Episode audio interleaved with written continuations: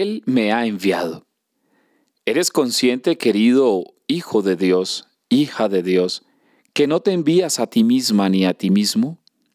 Hoy Jesús en el Evangelio está diciendo que Él se considera el enviado del Padre. Por lo tanto, Él sabe de alguna manera que no se está siguiendo a sí mismo, sino que está siguiendo las palabras y el mensaje de aquel que le amó primero. Cada uno de nosotros ha de sentirse entonces también enviado de Jesús. Lo que pasa es que es difícil sentirse enviado cuando no te sientes amado. Por eso no es posible sentirse un mensajero de Dios si primero no sientes que Él te ama. Yo te invito para que en este día te sientas enviado porque eres amado por Él.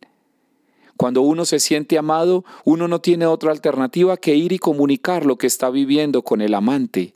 Y el amante no es aquel que simplemente te ama porque le toca. Aquel que es amante es porque es un ser que vive desde el amor. El amor que libera, el amor que contagia, el amor que cautiva, el amor que atrapa a otros. Y por lo tanto, cuando te sientes así de enamorado, lo único que puedes hacer es comunicar a otros eso que has sentido.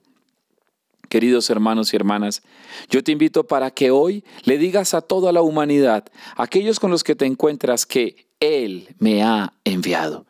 Me ha enviado para sanar, me ha enviado para rescatar, me ha enviado para despertar conciencias, me ha enviado para poderle decir a otros que el amor de Dios, aunque a veces parezca invisible, está siempre presente.